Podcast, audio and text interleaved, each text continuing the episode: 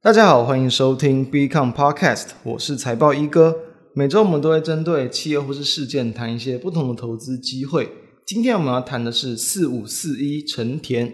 喜欢我们也欢迎订阅我们的频道。在音乐结束后，就开始今天的内容。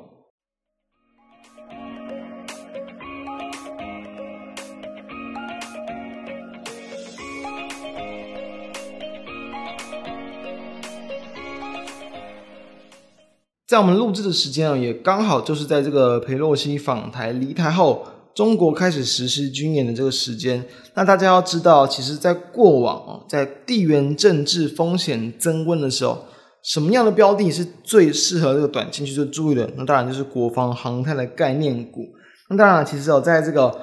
裴洛西还没确定哦，就是可能访台的时候，我们其实就已经有去开始去留意相关的机会。那也确实哦，在中国实施军人的第一天，就是这个八月四号，就已经见到部分的概念股是超过三档，那出现很强劲的买盘往上大涨。所以说，大家知道这种事件，其实对于这种相关的航太类股，在业绩上其实通常不会有太多的一个挹注效果。毕竟嘛，你真正这个提供像是这个军火的一些厂商，大多数都还是在国外或者是非上市贵公司为主。那同时，在现阶段的一个文明社会中啊，你真的要去能够去爆发这种需要国防相关产品快速需求上升的情况，其实真的非常非常低。所以说啊，选股上你真的不用去特别找说什么哦，好像跟这种什么军事冲突有关系的一些国防支出的一些这个密切关联的厂商，真的是不用。因为说，其实只要被归类在这种国防航太的产业，其实就可以去留意了。因为在题材出现的这段期间呢、其实也很低的几率会出现这种就是重大性的一些利空嘛。就算没有实质的营运的好处，至少都可以去增加市场的关注度。所以，对于这些平常股性就已经比较温吞的个股，已经非常足够。那我们其实在这个军演之前就有开始去留意到成天，那也刚好其实在军演的第一天收盘就大涨超过七八。几乎就可以说是在这样的一个逻辑的观察之下，很好的一个范例。那我们现在了解一下成田是做什么的。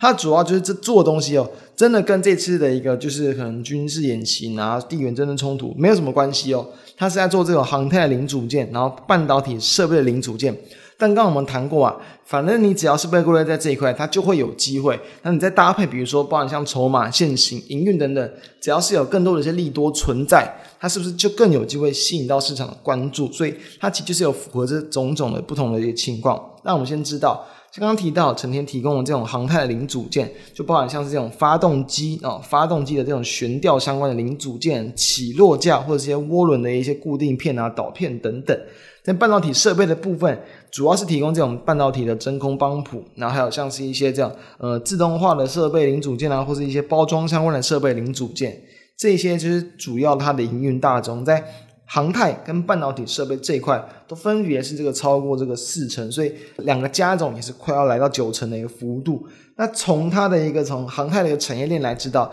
它其实比较偏向在中游的部分。上游的话，几乎都是一些什么材料啊，然后各种什么不锈钢啊、合金等等的一些这种供应商，它属于在中游这种航太零组件的一个制造业。下游的部分就是大家比较熟悉的这种民航机的制造业者，包括像是波音、空中巴士这一些。所以在整体这个航太产业的一个环境上，我们要知道哦，其实哦，在经过这个新冠肺炎的冲击之后。二零二二年哦，今年就已经见到，其实像旅游业啊，然后航太业都已经开始去复苏。很多的一些先进国家，其实在疫情的第二季就已经见到了一个高峰，很多国家也都开始去进入到所谓的就是跟病毒共存的一个这个阶段，所以需求是会比较快速的一个回升。那从民航机的一个产能来去观察啊，同时我们这边可以去参考，就是在波音啊，他们其实都会定期发布一个叫 CMO，就他们的 Commercial Market Outlook，就是会去针对说。未来几年的一个产业的展望，去写一份报告。所以这份报告之中，他们是有提到，就是说他们是有提到，虽然说这一次的一个疫情对于这个航空公司的冲击真的是非常的大，在二零一九啊、二零二零年，这个是大幅度的需求的下滑，但他们提到，他们依旧是有信心，然后这个厂这个整个产业长期的一个弹性跟需求还会持续的延续，一直到二零四一年呢。这个整个航空这个公司的一个这个机种机队，它会往上再多增加一倍，就是他们抓大概距今二十年左右的一个周期。同时，他们也去抓哦，从二零二二年哦到二零四一年后续的一个这个市场的一个这个应该算是呃飞机量的一个需求，还会有超过这个四万辆，是四万一千一百七十辆。而目前呢，其实目前已经给出去的一个订单，就包含在波音啊跟空中巴士这两家公司，他们目前市场上未消化的订单就已经有超过这个一万两千辆。分别是波音大概是五千一百左右，然后空巴大概是七千一百左右，这些都会需要花到十几年的时间来去做一个消化。所以其实，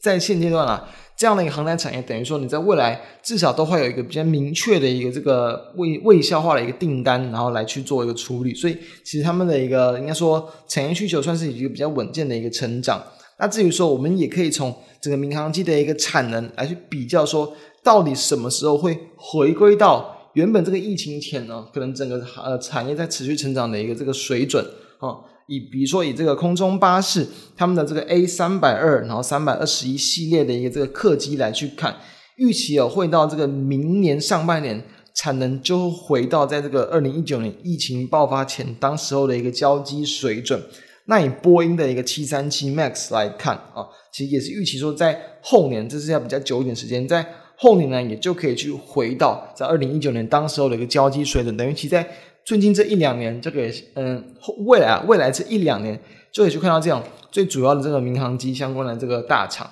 他们的一个生产的一个产能水准都回到原本的一个这个加呃成长的一个力道，所以这是大家可以去期待的一个部分。那当然啊，其实成田啊，它最主要的客户其实不是他们，因为他们就算是。会把这他们的相关的零组件提供给，包含像是这个二六三四的一个这个汉翔哦，汉翔其实也是他们目前的一个算是第二大的一个客户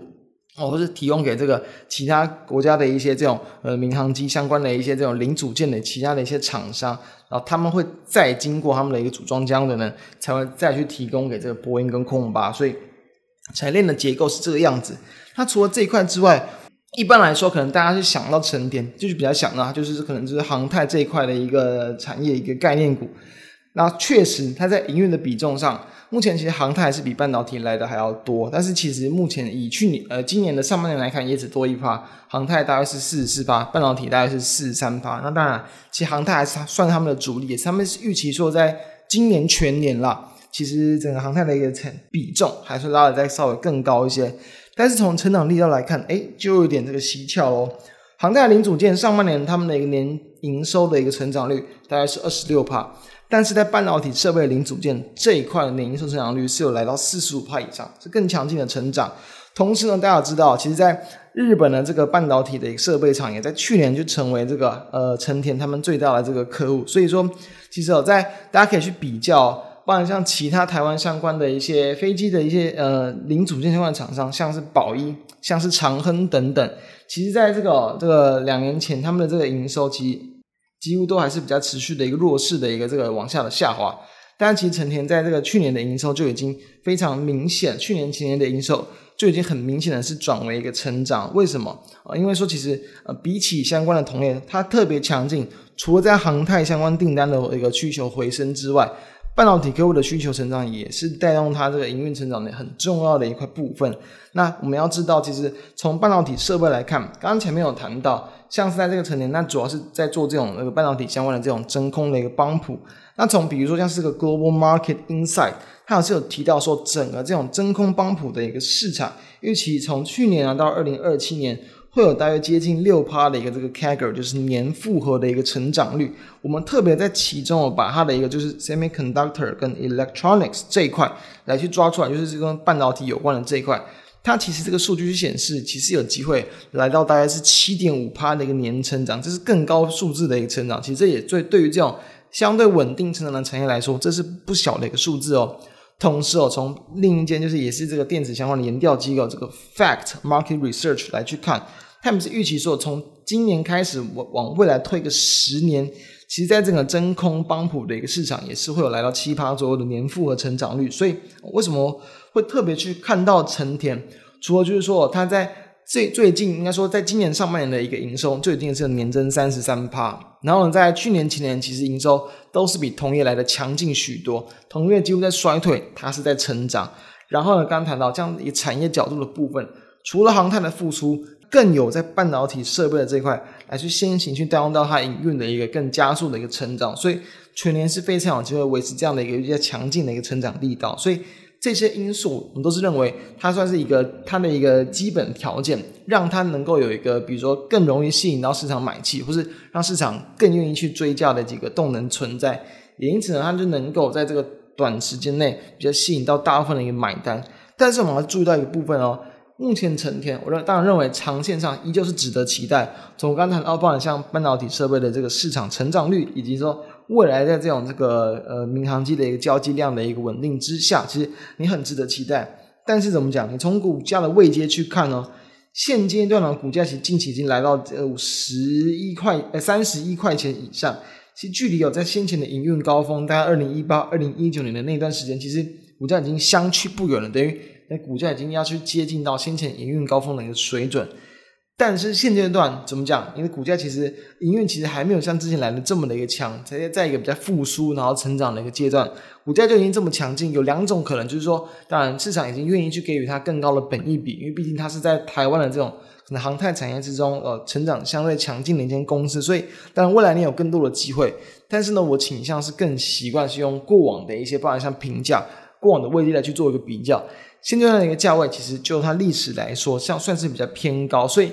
长线投资布局，你真的可以再缓一缓。我觉得啊，就是说可能在二十七、二十八以下，甚至来到目前的一个季线下方，比如说二十六以下，那会是非常值得去长线介入的时间。短线，短线，我认为，当然从今年甚至是近期以及后续，有可能会有不断的一些地缘政治相关的一些风险出现的情况之下，我认为这种航太相关的这个产业。都会有机会吸引到一些短线的买盘，所以都可以趁着在这段时间来去做一个短线的一些切入。我们认为它都有机会，比如说不管是表现的相对抗跌，或者是在反弹的过程之中吸引到更多的资金，我认为都是值得期待的一些部分。所以从上面这几个观点来去看，认为其实在这一波啊，成天其实它已经是持续的沿着月线上扬，有潜在的题材，那，有业绩的一个好成绩。也有良好的线型，那当然就值得成为这个短期内持续留意的焦点。所以，因应到现阶段，其实台股在反弹的力道其实还是没有这么的强劲。